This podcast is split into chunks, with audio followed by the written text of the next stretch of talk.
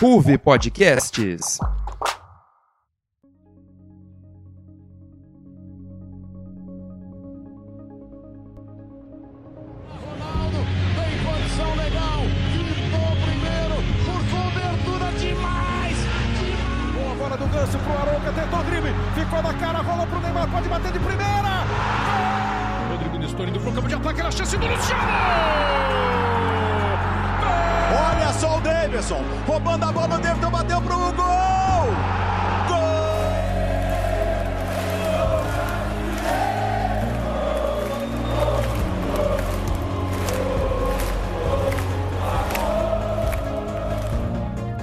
Aquele abraço para você que nos ouve, você que é fã do futebol brasileiro, tudo bem com você? Está no ar o meu, o seu, o nosso Arquibancada, o melhor podcast do futebol brasileiro. Estamos entrando na reta final de temporada aqui no Arc, assim como os campeonatos Brasil afora. Neste que deveria ser um dos episódios mais felizes do ano, com de repente título, torcida tricolor, essas coisas, a gente vai falar sobre o que aconteceu na final da Copa Sul-Americana, mas também vamos falar sobre Campeonato Brasileiro, vamos falar sobre o Pedro, atacante do Flamengo, que está em grande fase, vamos falar sobre o Cruzeiro fazendo história lá na segunda divisão, voltando, e muito mais você vai conferir com a gente agora. Você que é sócio torcedor do Arquibancada já me conhece com certeza.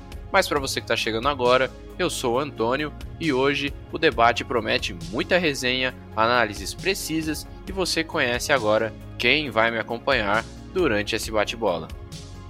Primeiramente, temos a presença do Rafael Farina, ele que faz a sua segunda participação na arquibancada e que foi bem demais durante a sua estreia. Seja bem-vindo, Rafa, tudo bom? Tudo bom, Antônio? É, mais uma vez aí participando do Arquibancada, é sempre um prazer falar aí sobre o que aconteceu na Sul-Americana, né, sobre a seleção brasileira e muito mais. A gente tem bastante coisa legal para falar. Boa, Rafa. E além dele, temos também João Pedro Pisa, que volta ao Arquibancada depois de um tempinho e veio acrescentar demais ao debate de hoje, não é, João? Seja bem-vindo. Salve, Antônio. Salve os meus companheiros aqui de, de, de banca. É, sim, espero que seja uma boa resenha e vamos falar bastante aí do que vem acontecendo no futebol brasileiro. Boa, e para fechar essa seleção, temos também ele, que assim como eu, acho que também vai evitar de tomar suco aí nos próximos dias para não reviver experiências dolorosas. Na é verdade, Veiga, seja bem-vindo aí a mais um arquibancada, amigo.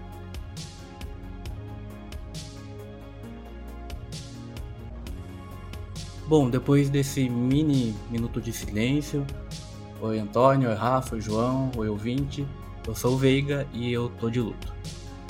Pois é, tempos difíceis, Veiga, mas vamos lá, bola pra frente. Com o time devidamente escalado, vamos aos destaques do programa de hoje. Com o Rafael, a bola tá contigo.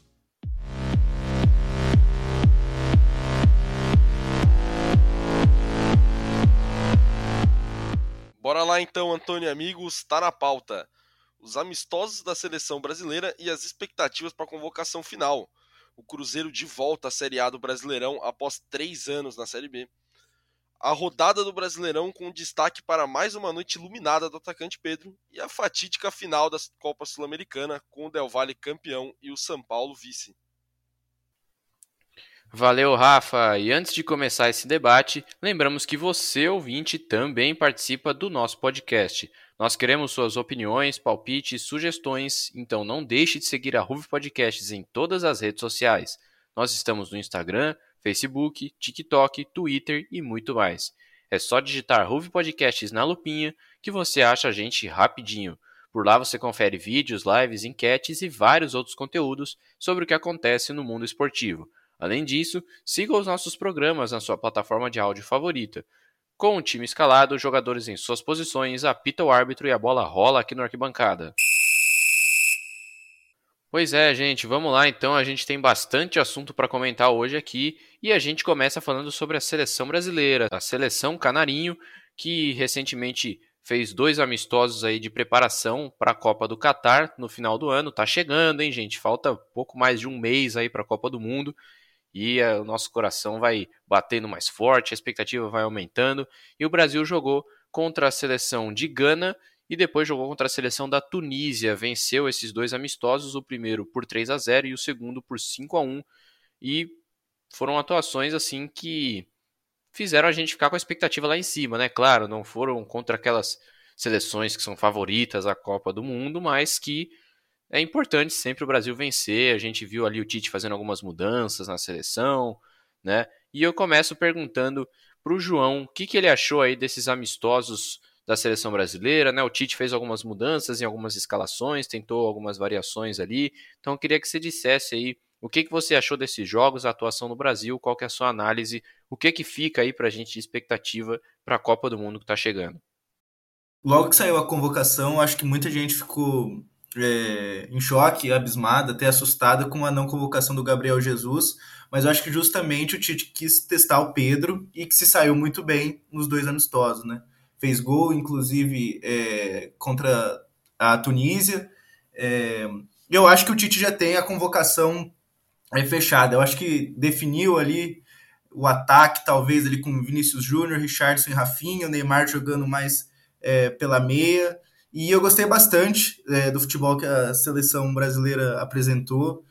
É, é claro, não são seleções é, do grande escalão do futebol mundial, como França, Inglaterra, é, Espanha, Alemanha e tudo mais, mas é, são seleções que estão na Copa e que podem, inclusive, é, aparecer no radar do Brasil, podem ser possíveis adversários, e o Brasil soube lidar muito bem. É claro que são dois amistosos de preparação. É, na Copa do Mundo, é, outros fatores influenciam muito, né?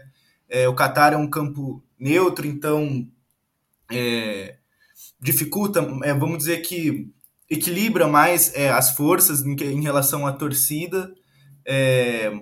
O clima de competição é outro, e, mas eu acho que a seleção está bem preparada, confiante, e eu acho que o Brasil perde muito pouco, né?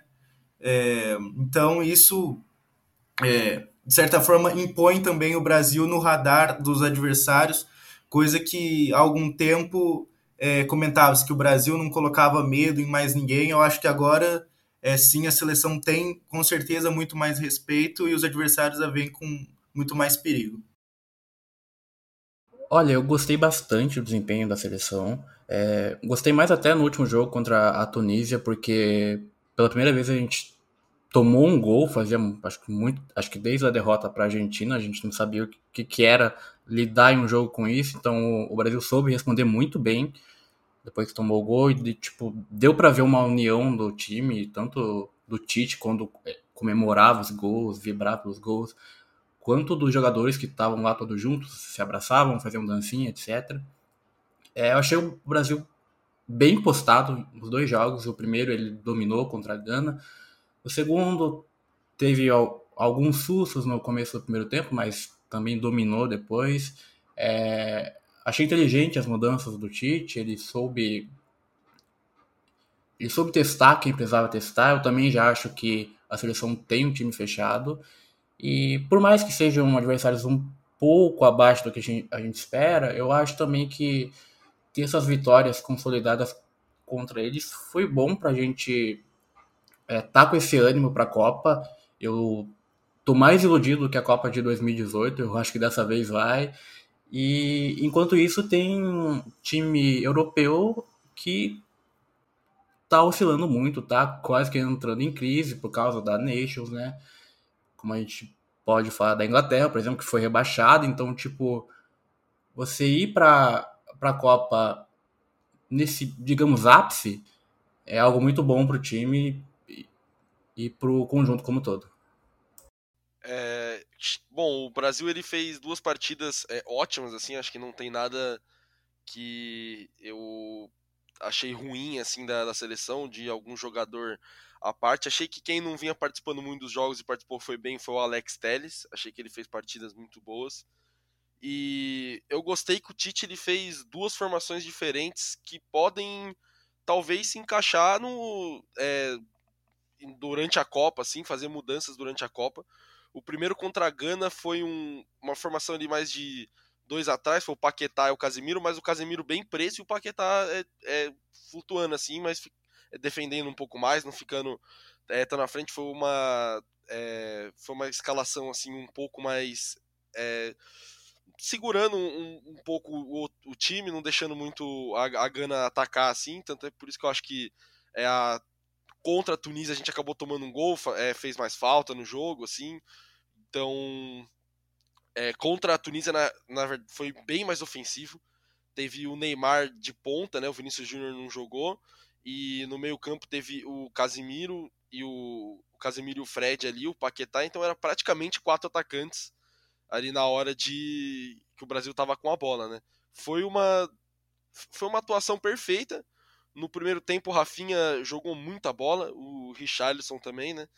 Tivemos aí o gol que a gente tomou de bola aérea, que inclusive o Brasil ele sofreu um pouco com, com a bola aérea da Tunísia, então é algo que acho que o, o Tite vai é, arrumar um pouco na, defensivamente, mas tirando isso, não vejo nenhuma mudança se fazer.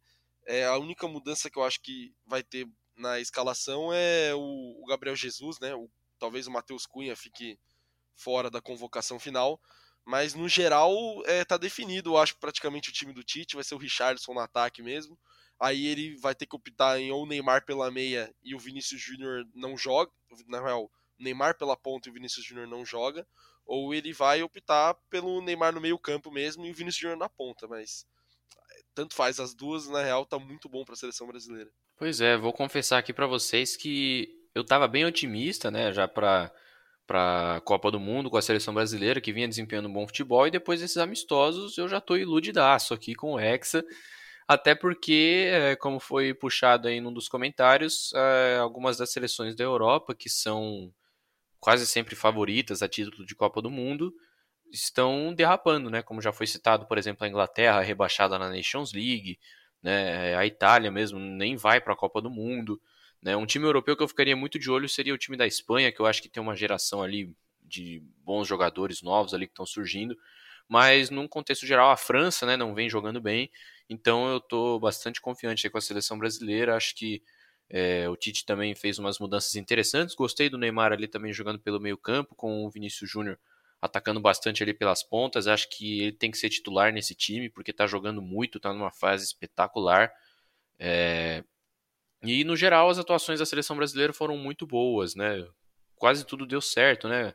As pessoas diziam que ah, o Pedro tem que ser convocado, não pode ficar de fora, não pode ficar de fora. Foi convocado quando entrou fez um gol, né? Então é... você vê que o clima na seleção brasileira está muito bom ali, muito propício para que a seleção possa fazer uma grande Copa e tomar aí, né, que com o que possa voltar do Qatar com o Hexa nas mãos. É, e aproveitando um gancho que o Rafael puxou também no, nos comentários dele, né, de jogadores ali que talvez possam ficar de fora, né, a gente falou do Gabriel Jesus, que é, pode, já, pode ser que já esteja garantido na Copa ou não. Eu queria perguntar para cada um de vocês assim, um jogador que de jeito nenhum não pode ficar de fora dessa última convocação, que tem que estar na seleção brasileira. Eu começo perguntando para você, Veiga, quem que é um jogador assim que não pode faltar nessa seleção e por quê? Vou dar uma roubadinha, vou falar dois já de uma vez, mas eu acho que o Gabriel Jesus é unanimidade. Eu acho que ele se acertou agora no Arsenal e o estilo de jogo dele no Arsenal também encaixa com o estilo de jogo da seleção, de aproveitar toda a bola, de estar na entrada, na entrada da área, mas também na pequena área, é, que encaixa muito com o Vini Júnior, que guardadas as proporções, o Gabriel Jesus seria uma espécie de Benzema sem grife ali, porque o Vini Júnior e tanto o Vini Júnior como o Rafinha, o Anthony iam entrar pelas pontas e ele eu acho que dessa vez ele tem a capacidade de finalizar, mas também aquela terceira barra quarta vaga de zagueiro eu daria a chance para o Bremer, porque ele foi um xerife na temporada passada, eu acho que ele seria alguém que pudesse suprir uma eventual falta de Thiago Silva ou uma eventual falta de Marquinhos.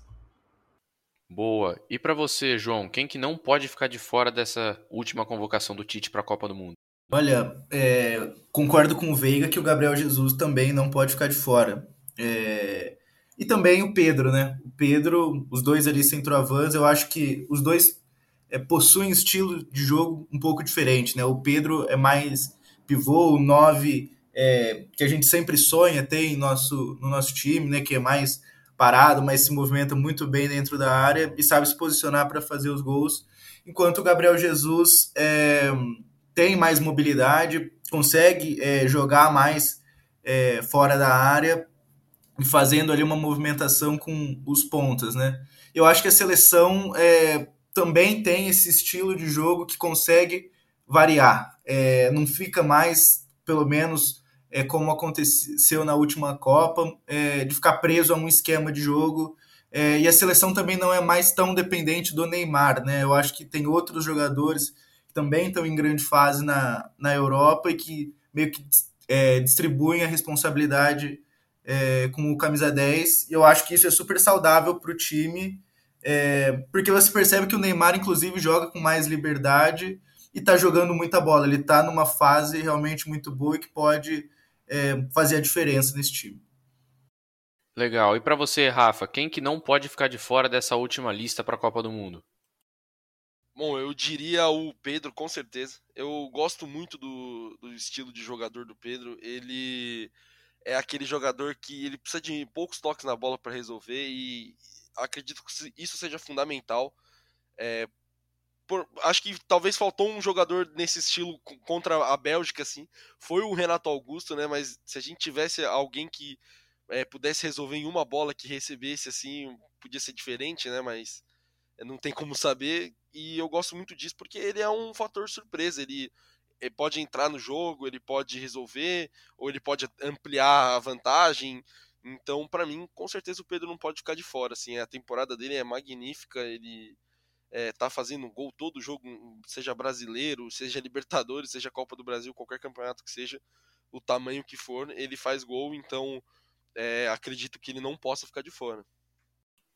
É, eu vou acabar indo nessa mesma linha também, né? Acho que o Pedro vive talvez o melhor momento dele na carreira. Acho que você vê que muitas pessoas pedem que ele jogue na, na seleção. É difícil, né? A gente vê um jogador assim no futebol brasileiro ser tão pedido pela seleção. Às vezes a gente vê um ou outro que acaba sendo injustiçado, mas acho que o Pedro ele é quase que uma unanimidade, né, entre os brasileiros de que ele precisa estar nessa Copa do Mundo. Acho que é uma grande oportunidade para ele.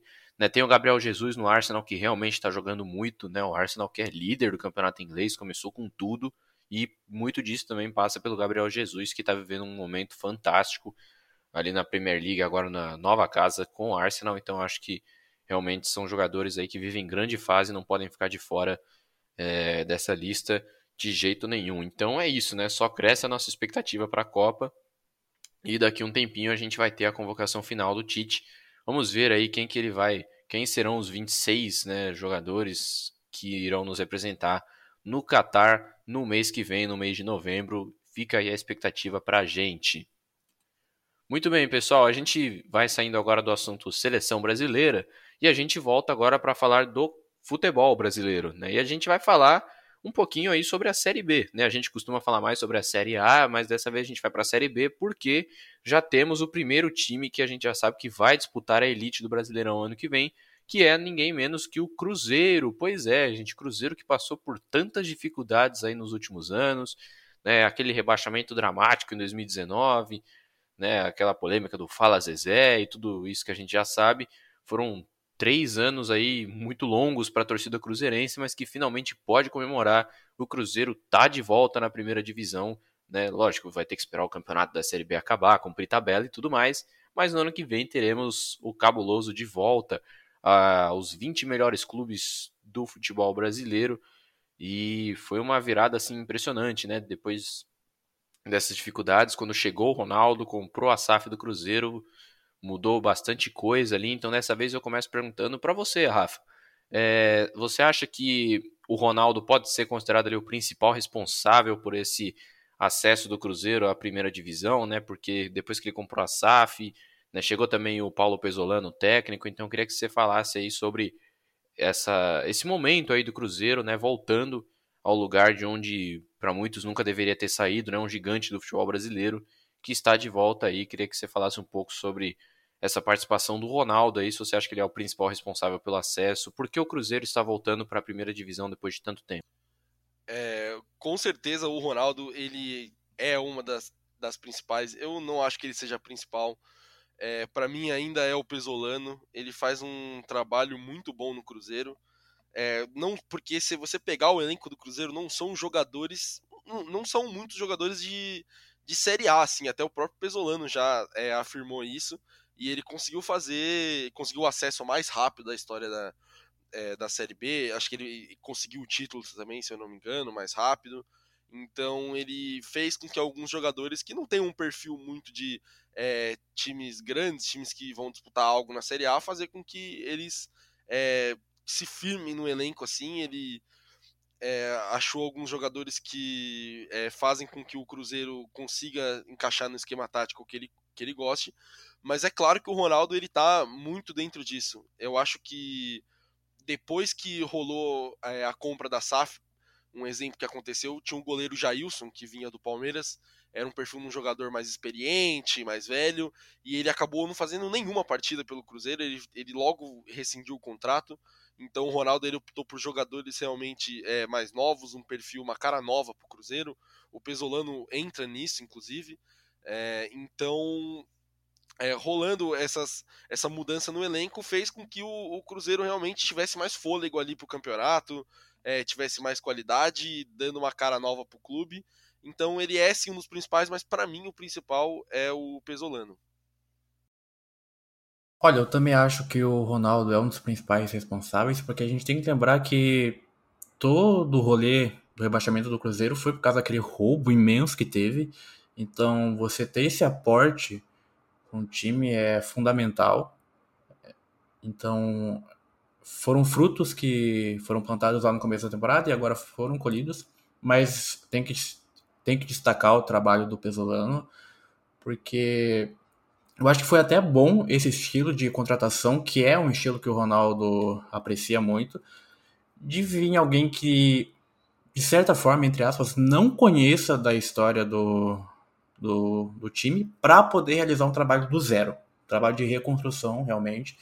Então a gente pôde ver isso no trabalho dele e ele foi muito feliz conseguindo isso, é, consegui, conseguiu isso muito rápido. Então eu acho que o Pesolano está um pouquinho acima nesse mérito do que o Ronaldo, mas o Ronaldo tem muito mérito. Vale lembrar que ele subiu o time espanhol dele, o Real, Real Valladolid também. Então ele está sabendo se mexer nesse mercado de SAF. É, eu concordo com vocês. Eu acho que o Cruzeiro é, sobrou né, na Série B. É, abriu 18 pontos de vantagem em relação ao, ao segundo colocado e já está classificado para a Série A. Um lugar que eu, é, na minha opinião, nunca deveria ter saído, apesar, é claro, da má fase que passou há, quatro anos, três anos aí, né, que teve o rebaixamento. É, apesar da semana de, de triunfos né, do, do, do time mineiro, a gente não pode esquecer de falar do, da confusão que teve entre, entre uma torcida organizada com, a, com é, outra torcida organizada do Palmeiras em uma rodovia, né? É, os dois times estavam indo para os destinos de, dos jogos. Palmeiras ia jogar contra o Atlético Mineiro em Belo Horizonte e o, o Cruzeiro contra a Ponte Preta em Campinas, se não me engano e houve um quebra-quebra típico de torcida organizada é, que não tem punição, é, que não respeita as leis, não respeita a harmonia no estádio. Né? A gente discute muito né, sobre papel das organizadas em conduzirem as festas. É, a gente tem aqui em São Paulo a medida das torcidas únicas, mas não tem jeito. É, eu queria saber de vocês é, como, o que vocês acharam né, desse dessa confusão que teve e que medidas é, a CBF, as federações podem tomar para fazer é, com que esse tipo de conflito é, pare de acontecer e afaste alguns torcedores do estádio.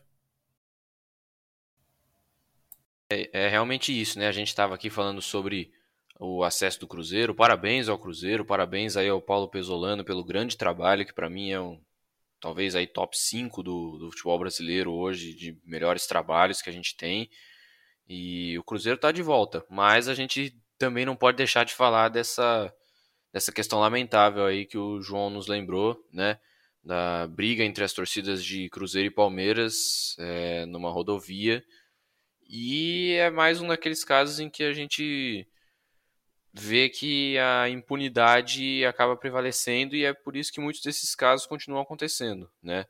São aqueles típicos torcedores assim que eu particularmente me recuso a chamar de torcedor porque é, você sair da sua casa para você ir até um estádio, né? No caso do Palmeiras, por exemplo, você sai de São Paulo para ir até é, Minas Gerais para acompanhar um jogo, que na ocasião era Atlético Mineiro e Palmeiras. Aí a torcida do Cruzeiro, né, que estava saindo de Minas para ir para Campinas. É... E aí você vê, as torcidas acabam se encontrando ali tem essa confusão toda, é realmente muito lamentável e é o retrato do, do que a gente vê no futebol brasileiro atualmente, né? Às vezes a gente fala, poxa, que saudade quando os, os clássicos, por exemplo, aqui em São Paulo tinham duas torcidas, mas não tem como a gente colocar duas torcidas se as torcidas continuam fazendo isso, né? Você vê, não eram nem dois rivais regionais, né? Era Cruzeiro e Palmeiras e as duas torcidas ali fizeram uma coisa muito feia. É, teve gente que saiu gravemente ferida de lá, então é realmente muito triste, muito lamentável e a gente torce para que os responsáveis aí por essa confusão sejam punidos, porque essa é a principal razão pela qual ainda continua acontecendo, é a impunidade no Brasil. Muito, em muitos jogos acontece isso, é, e às vezes não se é usado esforço suficiente para identificar quem são os responsáveis, quem estava envolvido ali, e a impunidade continua, o cara vai para casa e no outro jogo já está de volta no estádio, então é muito lamentável que continue acontecendo esse tipo de situação e se continua recorrente é graças à impunidade que a gente tem no Brasil, infelizmente, para esse tipo de, de covardia, né? Que, como eu já disse, me recuso a chamar de, de torcida e é muito lamentável que isso tenha acontecido. Olha, foi uma coisa bem atípica, se você for ver, né? Tipo, é, duas torcidas que não têm um histórico de rivalidade tão forte, que estão em divisões diferentes. É, então tem essa surpresa, mas não dá para tirar um pouco da conta da CBF, que não pensou na hora de montar o calendário que poderia ter esse fluxo de duas torcidas se encontrando por conta dos jogos. Então tem um pouquinho de culpa aí nesse calendário maluco da CBF. E, mas realmente é algo muito triste, é, principalmente para o Cruzeiro, porque quando o Cruzeiro foi rebaixado, teve esse histórico de violência também dentro do estádio, e agora subindo, que era para ser uma época de festa, também teve um histórico de violência. E a CBF ela não teve medo de punir o Cruzeiro, se não me engano, no segundo ano deles, é, tirando pontos, eles começaram o campeonato negativados, etc. Então eu espero que a CBF também não tenha esse medo. Claro que agora é, não é justo, porque o Cruzeiro praticamente não está disputando mais nada e o Palmeiras está numa fase decisiva do campeonato, mas que para o próximo ano, tipo algo como perda de mano de campo ou até perda de ponto, tenha que ter para disciplinar de certa forma. Não precisava disciplinar dessa forma, mas na, na conjuntura que a gente está, é, é uma forma de disciplinar, infelizmente. Então eu espero que algo seja feito. É, bom, eu achei completamente é, bárbaro o que aconteceu. para mim não fez sentido algum, assim, foi, cara, 12 ônibus ali é, brigar, isso não, não existe. E o que as imagens são muito fortes, né, que, que circularam depois. Os áudios deles falando, não, porque é guerra, guerra é assim mesmo. Não é guerra, é futebol. É, um, não faz sentido algum o que aconteceu assim. Para mim, eu concordo com o Veiga, as duas têm que ser punidas. É, é óbvio, acho que agora também não, é, não, não faz sentido, mas no pro próximo ano já que os dois vão estar na, na mesma divisão, né? Não tem jeito. Acho que tem que acabar rolando uma punição pro clube, é, perda, perda de mando, é, qualquer coisa que faça com que é, isso pare, porque é lamentável, assim, é, realmente não tinha um histórico assim de briga entre as duas torcidas. Isso aconteceu porque um apoiava a torcida do, do rival, que isso, que aquilo, então, assim, nada se justifica. É, é, e nem, nem, ninguém é punido, né? Ninguém é punido, todo mundo briga, depois vai pro hospital, aí cada um vai pro seu jogo, cada um vai pro seu canto e fica nisso. E aí, constantemente, é, vai acabar rolando mais brigas, então enquanto não tomar uma atitude, e não que essa atitude seja elitizar os, os estádios, né? Que é, que é as, algo que algumas pessoas defendem e eu sou totalmente contra, é, falando que isso vai resolver o problema e eu acho que isso só vai afastar quem realmente quer torcer de verdade pro clube, mas algo tem que ser, ser feito, porque não pode continuar acontecendo esse tipo de, esse tipo de atitude, né? Exatamente. Então a gente torce aí para que algo seja feito e que precisamos de paz nos estádios, né, gente? As pessoas querem, muitas das pessoas ali querem ir para torcer e não para para brigar, então a gente torce para que esse tipo de situação aí seja seja resolvida, né? E tem muitos erros envolvidos, desde a questão do calendário até é, a questão ali do, do encontro dos ônibus e a briga em si, e a gente torce para que que essa questão seja resolvida, né? Bom, mais uma vez aqui eu reitero os parabéns ao Cruzeiro por ter voltado à elite do futebol brasileiro e com isso a gente vai encerrando aí o nosso é, primeiro bloco e a gente volta daqui a pouquinho para o nosso segundo bloco, onde a gente vai falar sobre Campeonato Brasileiro e sobre a final da Copa Sul-Americana. A gente volta daqui a pouquinho.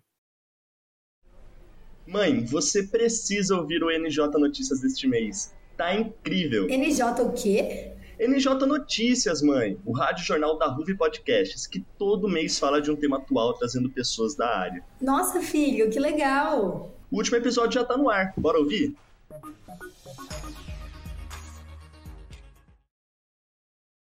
Estamos de volta com o segundo bloco do meu, do seu, do nosso arquibancada. E a gente vai começar esse segundo bloco agora falando sobre alguns jogos que tivemos aí no Campeonato Brasileiro, os jogos de principais destaques, né? Não tivemos jogos no domingo por conta das eleições para a presidência da República, mas nós tivemos jogos no sábado e teremos jogos também na segunda-feira. Mas a gente começa falando dos jogos de sábado. Tivemos partidas aí, algumas partidas importantes, e a gente começa falando sobre Internacional e Santos, o jogo que aconteceu lá no Beira-Rio. Vitória do Internacional por 1 a 0. O Santos também não vive lá seus melhores dias e o Internacional buscando ali uma vaga direta na Libertadores, né? Tá fazendo uma campanha interessante aí no Campeonato Brasileiro. Então queria que é, o Veiga comentasse um pouquinho aí sobre esse jogo. O que, que você viu aí do, do jogo do Internacional contra o Santos? Esse jogo foi bem um retrato de como os dois times se encontram atualmente. O Santos totalmente apático é, por mais que criasse alguma chance pelas pontas, com o, com o Soteldo distribuindo o jogo, não botava medo nenhum no Inter. E o Inter, um time bem arrumadinho, bem organizado, que conseguia tocar a bola, que conseguia é, levar a bola para as pontas para daí colocar na área. E praticamente todos os lances, tanto do gol quanto o lance de pênalti que foi revertido depois, como o gol anulado, foram nesses moldes. E é um Santos que eu não consigo entender, porque é, meu time passa por momentos ruins, está passando, mas é, eu ainda tenho esse ímpeto de ver um jogo do meu time, mas só que o Santos está passando por um momento ruim, mas ele está muito apático. É, é desesperador ver um jogo do Santos, basicamente. É, a gente tem que lembrar que é um time que Camacho e Luan jogam para valer. Então, tipo assim, eles são as primeiras e segundas opções no meio de campo daquele jogo. E o Soteudo entrou numa fria, chegou é, com um time totalmente diferente de quando ele saiu e agora tem uma Soteudo dependência e ele não consegue, com as peças que tem no campo, ele não consegue é, suprir essa expectativa que o torcedor Santista trouxe para ele. E o Santos vai terminar esse campeonato nos trancos e barrancos. Não sei como vai terminar, pode ter uma surpresa, mas a temporada é muito ruim para o Santos. Pois é, sem vida fácil para o Peixão, que também já não estava mais disputando nenhum título, mas que tenta aí uma boa colocação no Campeonato Brasileiro. Não tá fácil para o Peixão. A gente também, além desse jogo entre Internacional e Santos, tivemos Atlético Mineiro e Fluminense. Os dois jogos ali foram no mesmo horário. O Atlético Mineiro que perdeu para o Palmeiras no meio de semana por 1 a 0. O Atlético não consegue ganhar do Palmeiras de jeito nenhum, mas que se recuperou e venceu o Fluminense agora no Mineirão esse último jogo por 2 a 0. E o nosso querido Rafael vai falar um pouco aí sobre o que foi essa partida. É o Rafael ou é o João? não lembro agora. Caramba, me perdi. Ah, tá. Não, beleza, vou voltar aqui. Pois é, não tem vida fácil para o Peixão. Peixão que também passa por dias complicados aí, tenta uma boa colocação na tabela do Campeonato Brasileiro, mas que perdeu esse jogo aí fora de casa para o Internacional. É, a gente fala agora sobre outro jogo que aconteceu no mesmo horário da partida entre Internacional e Santos, que foi o jogo entre Atlético Mineiro e Fluminense que foi disputado no Mineirão. O Atlético Mineiro que perdeu para o Palmeiras no meio de semana, né? Mais uma vez o Atlético não conseguiu vencer o Palmeiras. A torcida estava bem chateada ali com o desempenho do time, né? O Cuca voltou e não consegue fazer o time jogar, mas dessa vez deu galão 2 a 0 para cima do Fluminense do Fernando Diniz. E o Rafael vai falar um pouquinho sobre esse jogo aí, o que, que ele viu, o que, que você achou do, do jogo, do resultado importante ali para o Atlético Mineiro tentar se recuperar. Vamos falar aí um pouco sobre esse Atlético Mineiro e Fluminense. Bom, o jogo entre o Atlético Mineiro e o Fluminense foi um jogo é, legal assim de assistir. Foi é, divertido. Foi um jogo que é to, igual todos os jogos do Fluminense são, né? Ele domina a posse de bola, na real, igual todos do Diniz, né? Ele fica com a posse de bola é, o, o, jogo todo, é, tenta fazer algo ofensivo mais pela, pelas laterais, com o Matheus Martins e com o John Arias mas quem se sobressaiu muito foi o Atlético Mineiro, principalmente o principalmente o Zaratio e o Hulk. O Zaratio ele jogou mais ali de, de bem atacante, é, quase um segundo atacante, não é muita função dele, mas ele jogou bem, ele é, municiou bem o Hulk para que o Hulk é, conseguisse fazer os gols, o que finalmente aconteceu com o Cuca. Desde a volta do Cuca, o Cuca não tinha ganhado em casa, era seis jogos sem ganhar. A última vez tinha sido o Turco Mohamed, que ganhou do Emelec na Libertadores na fase de grupos. Então fazia tempo que o Atlético Mineiro não, não ganhava aí, por, isso que faz com que o, o, o, time esteja em sétimo agora no campeonato, que não, não condiz com o elenco que tem, né? Foi bom para ganhar um confronto direto já, né? Já que o Atlético Mineiro não tem muito no campeonato em questão de título, então é claro, vai tentar uma fase de grupos direto, que eu acho que vai acontecer, né? Já tá 20, já tá 20 pontos do Palmeiras caso o Palmeiras ganhe é, do Botafogo. Então, o próximo passo do, do Atlético é isso: é brigar, é tirar ponto de quem tá no G4 e conseguir uma vaga direta. O Hulk voltou a marcar também no, no Mineirão, ele não é, marcava desde agosto, então tava ali penando para conseguir fazer um gol. Ele conseguiu fazer, fez logo dois, né? Fez um de pênalti e um gol após uma falha da defesa do Fluminense, que inclusive é, foi constante, né? Tá sendo constante nos últimos jogos o Fluminense errar na zaga. É, muito isso por conta do Nino que não, não tá jogando, né? O Felipe Melo que jogou, o Felipe Melo fez uma partida desastrosa na zaga. Desde que o Luxemburgo inventou dele na zaga no Palmeiras, ele nunca fez partidas muito boas nessa posição. E novamente ele fez uma partida ruim, falhou no primeiro gol, onde o Hulk fez o, após uma, ele sair quebrar a linha totalmente errada. Então, o, Fluminense ele jogou bem, fez um bom jogo ofensivo, só que o desequilíbrio com a zaga fez com que é, perdesse, né? Porque não, não consegue ligar a bola é, com, com o meio-campo, erra com muito passe, não consegue ligar com as pontas, porque é isso que o, o Diniz pede bastante. Então, é, foi uma partida desastrosa defensivamente. Ofensivamente, foi uma partida boa até do, do Fluminense, só que é, não conseguiu marcar, faltou um pouco de eficiência. E agora a briga tá difícil, né? Pelo título ficou mais ainda. Já tava a, já tava a 10 pontos do Palmeiras, agora pode ficar, pode ficar a 12 caso o Palmeiras ganhe.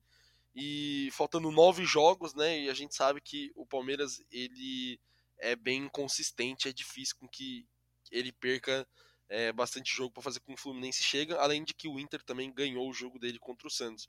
E agora o Fluminense ele pega o Atlético Mineiro fora de casa, na sequência, que o Atlético Mineiro está tentando se recuperar, né? Saindo da, da zona de baixamento. E o Galo pega o Santos na Vila Belmiro, que é um jogo tão fácil assim, mas o Santos também bem consistente, né? Não dá pra saber muito o que vai acontecer. Os dois vai ser agora dia 5, na quarta-feira. É isso, o Fluminense do Diniz aí é aquilo que a gente conhece, né? Controla posse de bola, posse de bola, mas não consegue ganhar um jogo.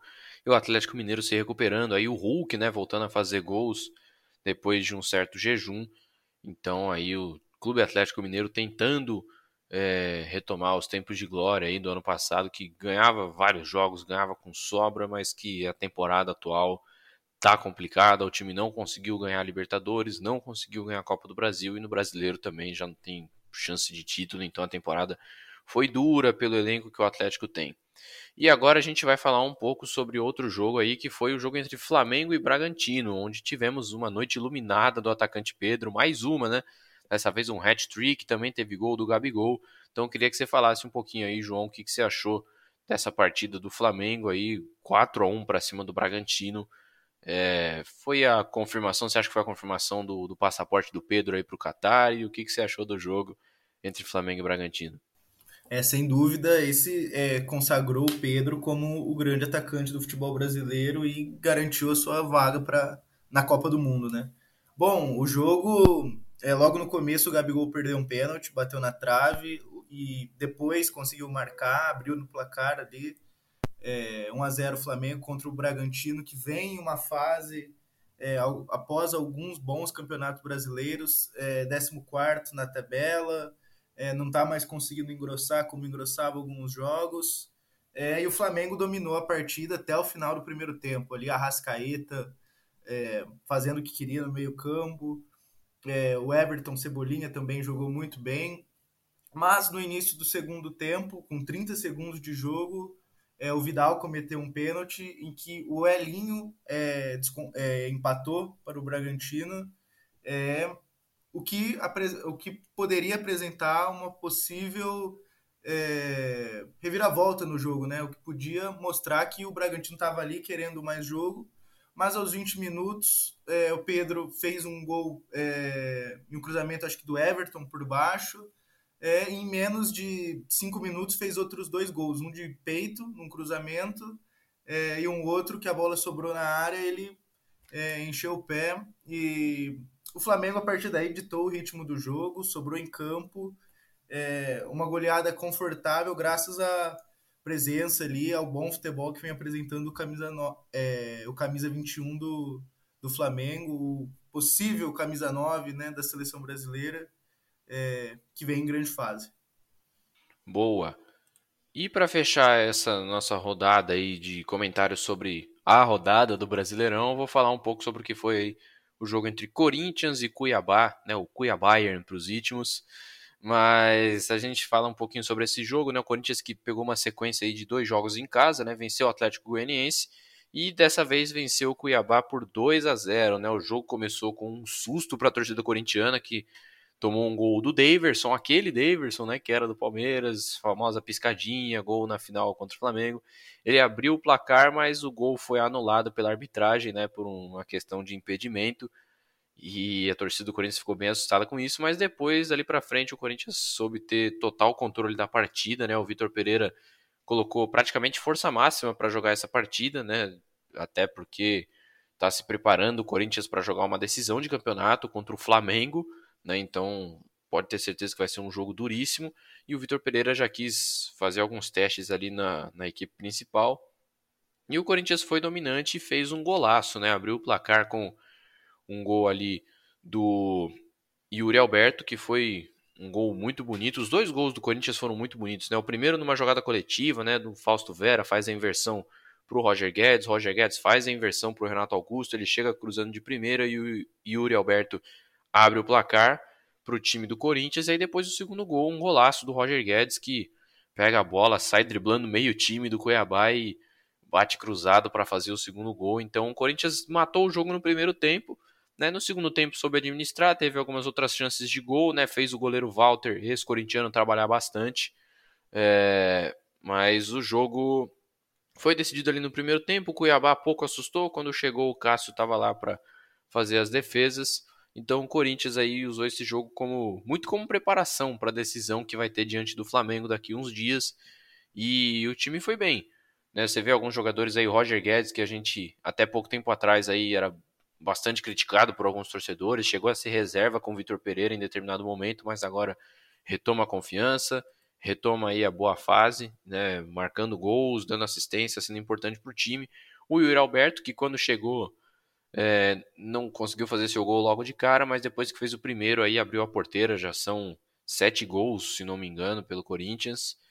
E você tem o Renato Augusto que está vivendo uma fase espetacular. Muita gente, inclusive, o pede na seleção brasileira. Acho que não vai acontecer, mas muito do, do bom momento vivido pelo Corinthians passa por esses três jogadores aí: o Roger Guedes, o Yuri Alberto e o Renato Augusto que fizeram mais uma partida espetacular lá em Itaquera. Você tem o Fausto Vera também, que já caiu nas graças do torcedor corintiano.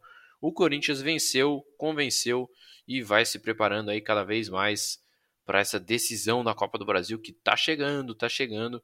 e o Corinthians vence o Cuiabá por 2 a 0. É, não teve gol do Daverson, teve o gol anulado, mas acabou não valendo, então não teve piscadinha. Mais uma vitória corintiana em Itaquera, o Corinthians que é muito forte jogando nos seus domínios.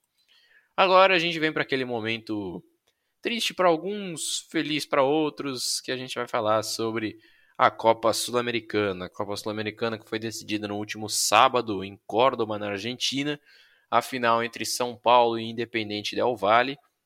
O Independente Del Valle que conseguiu a classificação para a Sul-Americana através da eliminação na Libertadores, né? Foi eliminado na fase de grupos e chegou até o até o mata-mata, né, da Sul-Americana e chegou até a decisão invicto contra um São Paulo que joga a Sul-Americana desde o começo, fase de grupos, chegou no mata-mata, sofreu para passar na semifinal diante do Atlético Goianiense, mas conseguiu chegar e era um time ali que muita gente confiava bastante para que conseguisse aí o bicampeonato da Sul-Americana, até porque é, boa parte da torcida, né, a imensa maioria dos torcedores que estavam presentes no estádio, que não foi lá um grande público, inclusive fica aqui minha crítica à logística da Comebol, né, porque final única na América do Sul, acho que não é um negócio muito interessante, né, para o torcedor que às vezes não tem a melhor condição para poder acompanhar o jogo. Até porque também em Córdoba, na mesma semana, tinha um congresso mundial de ortopedia e não tinha hotel. Os torcedores ali que foram para Córdoba foram verdadeiros guerreiros.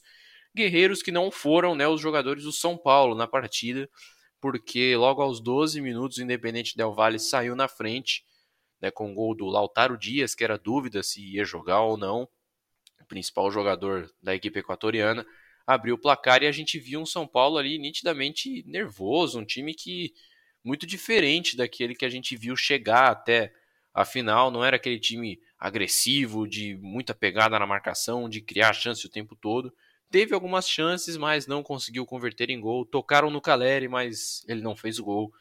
E aí depois no segundo tempo, o São Paulo começou bem o segundo tempo, criando chances, mas perdendo muitos gols. E aí depois Independente Del Valle soube tocar a bola a sua maneira que sabe fazer. E aí acabou fazendo o 2 a 0 e aí selou o título Independente Del Valle campeão da Sul-Americana. Eu começo perguntando para você, Veiga, meu companheiro tricolor aí que também deve ter sofrido bastante no fim de semana. O que, que você achou do jogo em si, né? Por que, que o São Paulo foi tão diferente daquilo que costumava ser nos outros jogos? E se a gente também já pode dizer que o Independente Del Valle é uma realidade no futebol sul-americano, né? Mesmo independente desse título ou não, mas queria que você analisasse um pouco esses pontos aí são Paulo, segunda final no ano, segundo vice-campeonato. Ué, teve jogo? Eu fiquei sabendo. Brincadeiras à parte, eu infelizmente vi o jogo. Foi um jogo horrível. Como eu falei um pouco antes de, de começar a gravação, o Rogério tá achando que tem jogo sábado de novo agora, no Morumbi lotado. A gente viu uma defesa omissa. Eu lembro que até um pouco antes é, teve algumas peças de marketing do São Paulo que falando sobre o Miranda, eu fiquei com a dúvida, mas será que o Miranda vai jogar essa final? Depois do jogo, eu preferia dois Miranda machucados no lugar de Theo Lelé e Diego Costa. Um meio que não sabia criar. Eu amo o Patrick, até pensei por nome do meu filho de Patrick Pantera Negra, amo ele, mas puta que pariu, depender do Patrick para criar toda a jogada, não tem como, né? E o ataque também não sabia concretizar essa jogada. Tocaram no Caleri, mas o Caleri parecia o Rock Lee, estava jogando com peso na perna.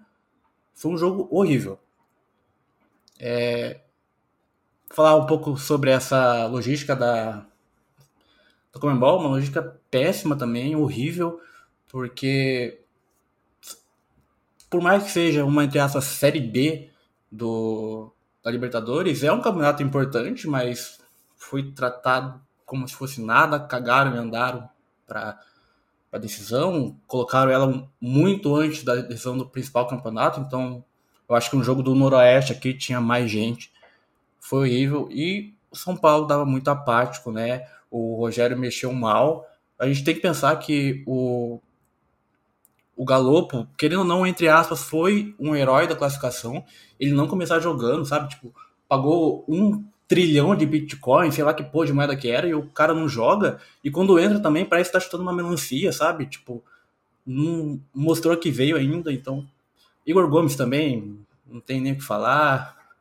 até que deu o melhor dele, comparado ao que a gente já espera dele. Mas foi um jogo horrível. É, jogo para esquecer mesmo. Quem morar aqui perto do Baru Shopping quiser, quiser vir dar uma palavra na minha cabeça para não lembrar de mais nada, a porta está aberta. E sobre o Del Valle, é, a gente não pode desmerecer também, né? Era um jogo que todo mundo esperava do São Paulo, mas o Del Valle jogou muito bem. E o Del Valle é assim uma realidade já. Eu acho que desde a época do Miguel do Miguel Ramiz já vencendo essa realidade. É, não foi muito bem na Libertadores, claro, mas a gente tem que virar o olhar para o Equador um pouquinho, porque o, porque o futebol sul-americano é muito centrado em Argentina e Brasil, com alguns expoentes do Chile, outros do Paraguai, mas o Del Valle vem incomodando muito tempo já, ele precisa ser olhado com mais atenção. Concordo com o Antônio Veiga, tirando o lado de torcedor, mas eu acho que o São Paulo também fez uma partida horrível. É... Apático, tocando só a bola para trás, criando pouco, e quando a bola chegou ali no, no Caleri, ele, como disse o Veiga, parecia que estava com peso na perna, né? É, e o Rogério Ceni faltando é, com a partida já encaminhada para derrota, ele ali tentando colocar é, um gás no jogo para pelo menos tentar fazer um gol e não sair tão, é, tão feio do, da final, coloca Éder, Igor Gomes e Galupo, né? Isso acho que demonstra um pouco é, a vontade de ganhar que o São Paulo tava. É, apático, achei o São Paulo apático, parecia que não estava jogando uma final de campeonato contra um adversário que não era bobo, o, o Independente Del Vale é, fez uma ótima campanha na Sul-Americana, título merecidíssimo.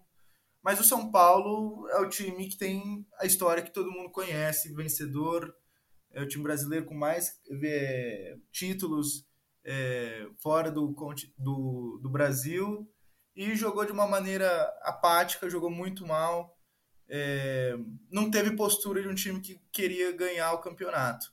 É, e o que me revolta também um pouco é que o Caleri, toda vez que o São Paulo perde, nos minutos finais ele dá sempre um chiliquinho, arruma uma expulsão e sai de campo reclamando, como se a expulsão dele fosse o motivo do São Paulo não ganhar, sabe? É, é sempre isso, grande atacante, gostaria dele no meu time, mas é, nas duas oportunidades de título que o São Paulo teve é, este ano, ele foi bem é, omisso, pouco presente e cedeu à pressão do, do confronto. É, a partida em si foi uma partida é, ruim. Eu não gostei muito da partida, muito por conta do que o São Paulo fez, porque o roteiro era óbvio que o São Paulo ia ter a, a posse, que o São Paulo ia tentar, porque o São Paulo é mais time, é, se você pegar o elenco, assim. É, só que não conseguia. O, o, o, Nestor foi muito mal no jogo. O primeiro tempo do Nestor ele, ele, foi muito ruim. Ele podia ter se redimido no começo do segundo tempo, quando ele é, quase faz um gol. Só que o, o goleiro do Independente Del Valle fez uma boa defesa. Mas tirando isso, eu acho que o São Paulo ele sentiu muito a falta é, de um jogador que eu gosto, que é o, o Gabriel Neves. Ele é um volante realmente que ele fica preso, então ele dá mais liberdade para o Nestor. É, e acontece que esse meio-campo do, do, São Paulo sem alguém preso, fica ou o Pablo Maia indo, o Nestor voltando, fica uma zona, não tem alguém com uma função muito definida. Achei que o Rogério Ceni é, foi mal nisso, ele devia ter é, preparado alguém para fazer uma função mais presa, assim, mais fechada. Principalmente marcando o Faravelli, que é um jogador que eu não conhecia, acho que muitos daqui não conheciam, mas ele fez uma partida ótima. Ele teve a liberdade para é, ter as melhores ações ofensivas do Independente Del Valle. Então, assim, falando fora é, da, da partida, o São Paulo ele perde a, o que seria um título para é, apagar as atuações ruins que está fazendo em, em, algumas rodadas, é, com exceção de poucas partidas ali que o São Paulo conseguiu fazer é, uma, uma boa atuação. E ele não conseguiu, não conseguiu ganhar. Pegou o Independente Del Vale que conseguiu fazer a sua proposta no início ao fim do jogo, que era uma bola mais longa, uma bola ali no Sornossa, que inclusive quase marcou também.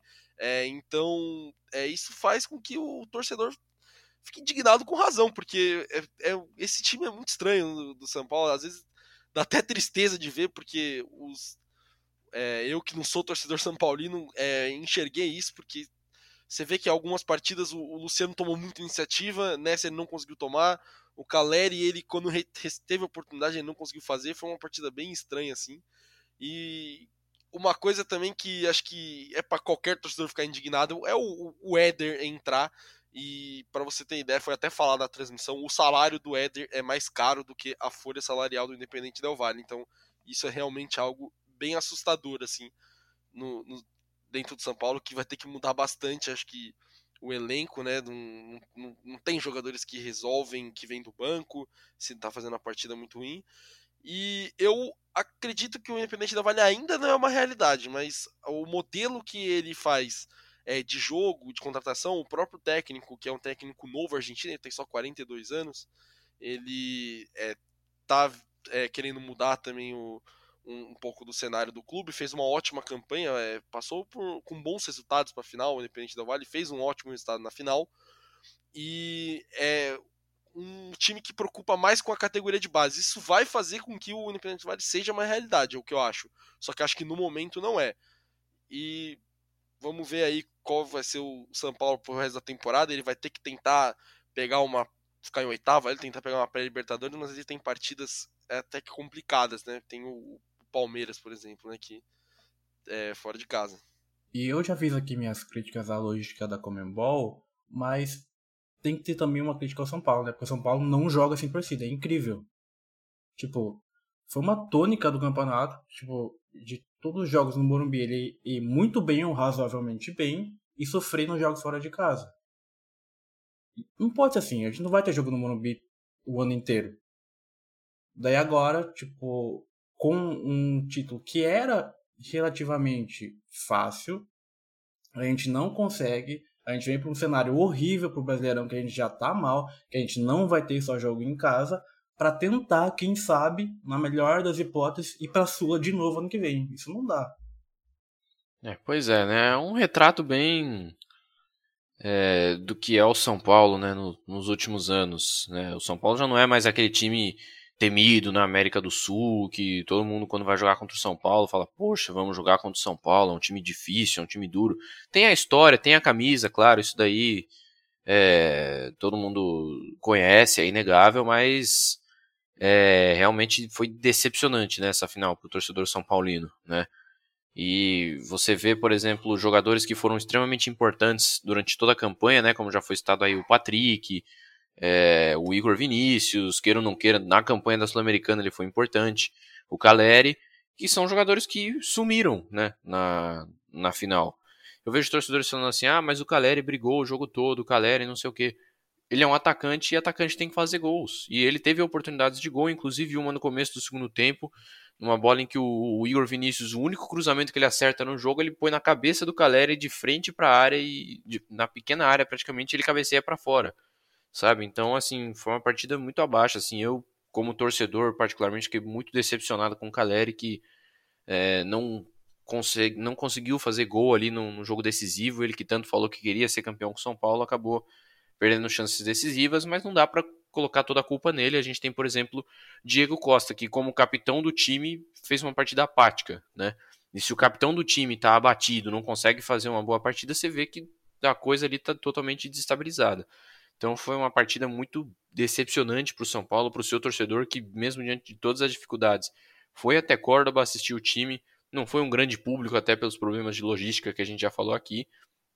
Mas o torcedor foi guerreiro, foi até lá e simplesmente não viu o São Paulo jogar à altura de uma decisão de campeonato. Né? O São Paulo não entrou para jogar uma decisão de campeonato e o título merecidamente fica com o time do Independente Del Valle, que para mim já é uma realidade no continente sul-americano é, quase sempre está disputando a Libertadores, já chegou em final de Libertadores né, em 2016, ganhou a Sul-Americana em 2019.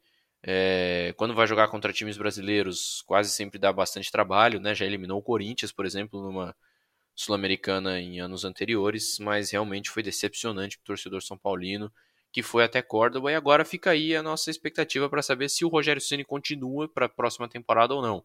Né? Para essa temporada eu tenho quase certeza que ele permanece até o final mas a gente fica aí na expectativa para saber se ele fica para o ano que vem ou não fica. Particularmente, em minha opinião, acho que ele deveria permanecer, porque o trabalho dele, apesar de ter perdido duas finais de campeonato, é, acho que ele é um treinador ideal que o São Paulo tem no momento. Acho que dificilmente vai mudar. É, dificilmente, se, se, vier algum outro treinador, vai conseguir fazer o trabalho que o Rogério faz. E a, a gente sabe que o problema do São Paulo vai muito além da questão de comissão técnica. Não à toa o time fez uma votação importante para uma mudança no estatuto às vésperas de uma decisão, porque o presidente está mais preocupado em se reeleger do que ver o São Paulo voltar a ser campeão. Então é complicado, fica aí mais uma vez é, essa sensação ruim para o torcedor São Paulino e mais uma decisão que o time não consegue jogar bem. E parabéns ao Independente Del Valle pela conquista, a gente não pode deixar de enaltecer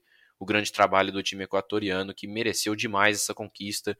Lautaro Dias, Faravelli, Sornossa jogaram muito aí na partida e mereceram ser campeões. Muito bem, gente, depois aí desse desabafo de São Paulinos e do pessoal aí fazendo a análise, a gente vai terminando o nosso debate por aqui. E eu agradeço mais uma vez a você, querido ouvinte, pela sua audiência até aqui, você que é tão importante pra gente. É, nós esperamos que você tenha gostado do episódio, das nossas análises e que você se lembre de deixar uma boa avaliação para a gente no Spotify, o seu comentário, a sua opinião sobre as nossas pautas de hoje nas redes sociais. Nós estamos em todas elas: Instagram, Facebook, TikTok. E é só você procurar Ruve Podcasts que você encontra a gente. E deixa eu me despedir aqui do pessoal que mais uma vez, obrigado aí por estar junto comigo em mais um debate.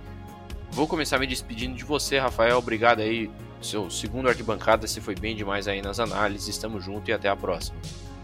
Obrigado, Antônio. Obrigado, Veiga. É, obrigado, João, também. Por, foi uma, uma arquibancada bem legal de fazer, apesar de que o São Paulinos não foi muito divertido, mas é, as pautas foram legais, foi, foi, foi bem é, importante para mim participar dessa arquibancada. Boa, eu também me despeço de você, Veiga. Obrigado aí por colocar, né, como diz o Luciano na entrevista coletiva, obrigado por dar a cara a tapa aqui mais uma vez. Tamo junto em mais uma arquibancada. A gente se vê nos próximos aí. Valeu, Antônio. Valeu, Rafa. Valeu, João. Valeu, ouvinte que me aguentou esse desabafo, essa sessão de descarrego minha. Foi muito legal estar aqui de novo. Pena que as circunstâncias não foram as mais legais. Mas tem Copa aí tem final de Brasileirão, eu espero estar de volta, seja com o Brasil ganhando, seja com São Paulo um pouquinho melhor, vai. Beleza, e também me despeço do João. Obrigado aí, João, por mais uma arquibancada que você esteve aqui presente, sempre com análises muito boas. Tamo junto aí e até a próxima. Bom, Antônio, muito obrigado aí pela oportunidade de participar de mais esse programa. Agradeço também ao Veiga e ao Rafael. É... Lamento pela derrota do São Paulo. Mas é isso aí, final de ano, é, Palmeiras segue na liderança do Brasileirão, tem final de Libertadores e Copa do Mundo chegando aí, tem muita coisa pra gente debater ainda. Valeu. Ruve Podcasts. Essa é uma produção do Núcleo de Esportes da Ruve Podcasts e contou com o roteiro, apresentação e pauta de Antônio Vinícius, comentários de Guilherme Veiga, João Pedro Pisa e Rafael Farina Edição de som de Luiz Silva e Antônio Vinícius, produção de Antônio Vinícius e edição geral de Natan Sampaio.